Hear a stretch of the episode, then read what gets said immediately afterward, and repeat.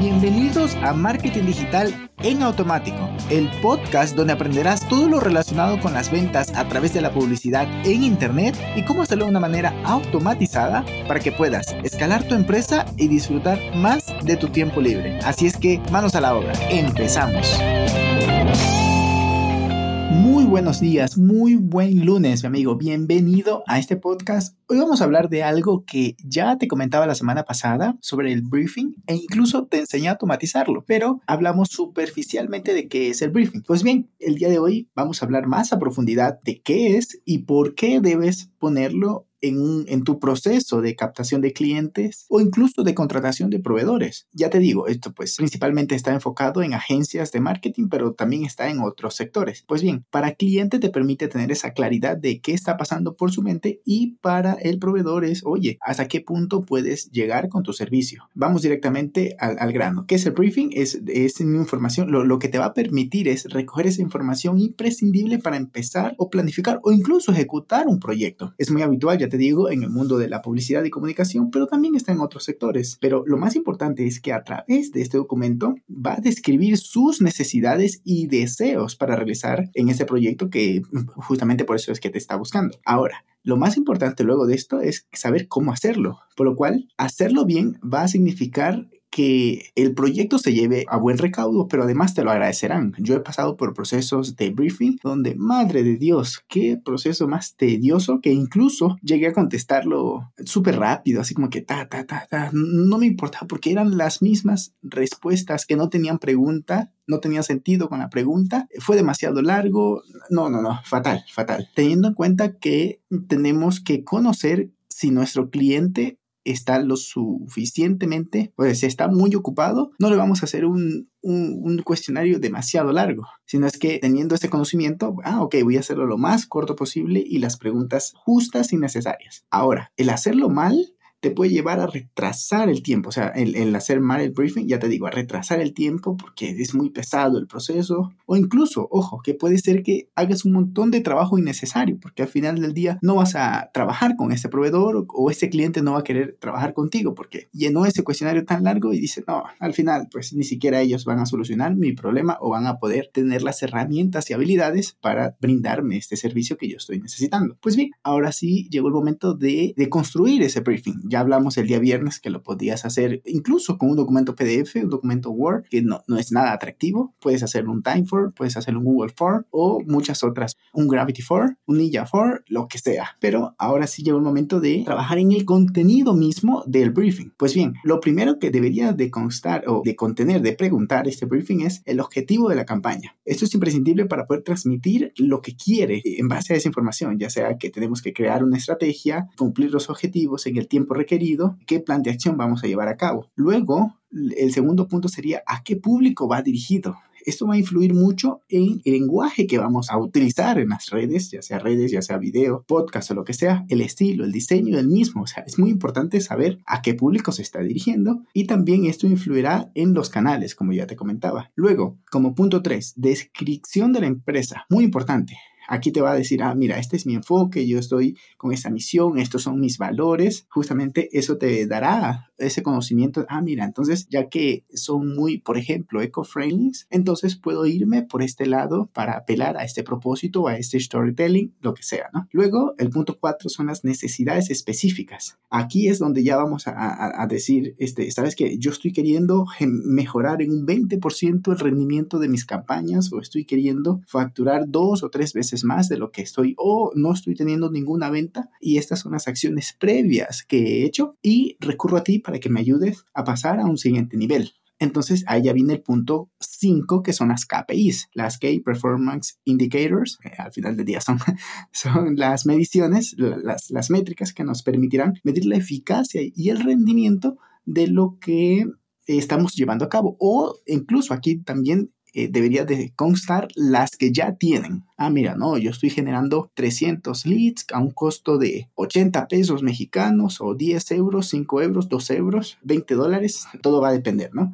Y quisiera poder con ese mismo costo SPL tener, em, tener clientes pero más cualificados, pues para que el lifetime value sea mayor. Por ejemplo, ¿eh? me lo inventé ahorita, seguro te diste cuenta. Entonces es importante preguntarles sobre los KPIs. Seguimos. Condiciones o limitaciones. Ah, mira, esto es muy importante porque va a decir, ah, sabes que en ocasiones suele suceder, ¿no? Que en un sector o en una industria puede ser que no puedas aplicar cierta técnica, cierta comunicación e incluso su historia puede ser que ah, no encaja mucho dentro de ese mundo. Entonces, pues tener en cuenta esas limitaciones nos permitirán desarrollar el proyecto desde el principio, ¿no? Eh, por un buen camino y no perder el tiempo. Además, ojo con esto que no necesariamente van a saberlo de entrada, por lo cual es tu trabajo allí hacer ese investigación, eh, sacarle más bien esa, esa información, porque con eso nos aseguramos que la propuesta o la información que recibamos del cliente eh, está en línea con lo que nosotros buscamos o más bien con lo que le podemos ofrecer también. Luego, el punto 7, estimación de presupuesto. Esto no es estrictamente necesario porque puede ser que el cliente está buscando algo, pero lo que necesita es otra cosa. Digamos que él está buscando, a ver, en mi caso, ¿no? En nuestro caso, en la agencia, está buscando una página web, según él, ¿ok? Pero no, no, lo que no, lo que necesita no es en este momento una página web, sino lo que necesita es una estrategia de branding y de validación. Por ejemplo, de branding o ni siquiera de branding, sino de validación de producto, de servicio para luego, ya que ha validado e incluso que ha monetizado un poco, ahora sí vamos a hacer una página web para cubrir más profesionalmente ese producto o servicio que lo has estado cubriendo de manera artesanal o semi artesanal. Digamos, ah, mira, yo quiero hacer por ejemplo, vender, vender en un e-commerce. Ok, está bien. No necesitas un e-commerce todavía, no necesitas abrirte un Shopify, no necesitas crear un PrestaShop ni nada de eso, sino es que vamos a crear una pequeña comunidad o incluso unos anuncios en redes sociales y vamos a poner tu producto frente al público que tú crees que está interesado. Ok, o si ya tienes una comunidad, pues a ellos, ¿no? Generas este primer acercamiento, este primer approach y dices, ah, ok, perfecto, ya ves que hay aceptación, ah, listo, incluso capitalizas un poco y ahora sí vamos a invertir en diseñar un e-commerce o si es un servicio, una página web para que se vea más a profundidad lo que estás vendiendo o lo que necesitas es crear contenido antes de crear tu página web. Vamos a trabajar redes sociales, eh, Facebook, TikTok, lo que sea, ¿no? Muy importante esto, ¿no? Ahora, eh, es por eso, ¿no? Ah, y, y, para, para terminar este punto, él te ha dicho que quería una página web y probablemente si tú lo hubieses puesto que este campo sea obligatorio, te va a decir, ah, mira, yo creo que por una página web voy a pagar tanto. 300, 500, 3000 dólares, lo que sea. Pero oye, no necesitas una página web según tus objetivos. Tú lo que necesitas es todo lo acá que no te va a valer 300, por ejemplo, él tenía en mente 300 dólares o 500 dólares para una página web. No, lo que necesitas es esto de acá, que te va a valer, no sé, 800 dólares. Ah, listo, pero ya entiende por qué necesita tal o tal. Y tú como profesional, ahí es donde estás guiándolo por ese buen camino. Seguimos, el timing, muy importante, punto 7, punto 8, perdón, el timing, los plazos de ejecución. Ah, mira, yo quisiera lanzar al mercado, salir al mercado o actualizar mi estrategia actualizar mi sitio web, lo que sea, para finales de, de, noviembre, por ejemplo. Ah, mira, ok. Entonces, en base a eso, pues vamos a tener que trabajar con esta velocidad, por lo cual va e incluso a incrementar el, el, costo. O, ¿sabes qué? No, lo que tú me pides es imposible porque no tienes el contexto completo de cuánto tiempo toma crear una página web, por ejemplo, porque pues seguramente habrá visto algún anuncio por allí que dice en cuatro horas está en tu página web. Ah, maravilloso, pero no.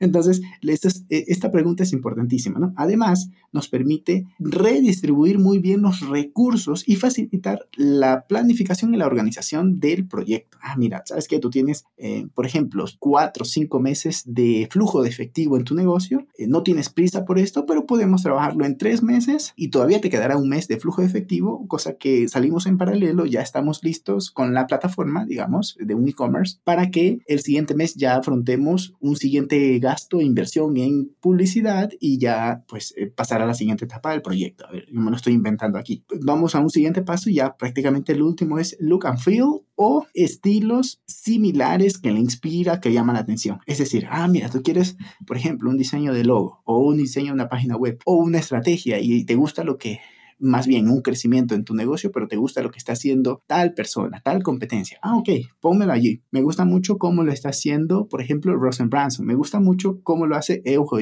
o Carlos Muñoz o Jürgen o Vilma o quien sea, eh, ¿cómo se llama? Em, Judith Catalá o quien sea, ¿no? Ah, me gusta mucho cómo lo está haciendo. Ok, ¿te verías cómodo, cómoda haciendo eso? Ok, sí, lo tenemos en cuenta cuando hagamos un análisis de competencia y un aterrizaje de estrategia. Ah, listo. Allí es donde entra esto. O incluso, ¿sabes qué? Este, esta página me encanta lo que hace. Quiero hacer lo mismo, pero está en, inglés, lo quiero hacer en español. Ya está. Se vale copiar.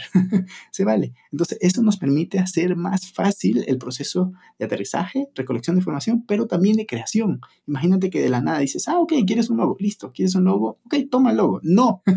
Hay todo un proceso. Y con eso terminamos el briefing. Si lo ves, muy importante, imprescindible, diría yo, tener esto en tu, en, en tu onboarding, en tu proceso de captación de cliente, para llevarlo de, más bien de lead a cliente, para llevarlo por buen camino y que él diga, ah, mira, estas preguntas me, me ayudaste a aterrizar lo que yo quería y lo contrastamos con lo que verdaderamente puedo hacer. Poco más, espero que te sirva muchísimo, seguro que sí, si lo aplicas. Te envío un abrazo digital y que tengas una excelente semana.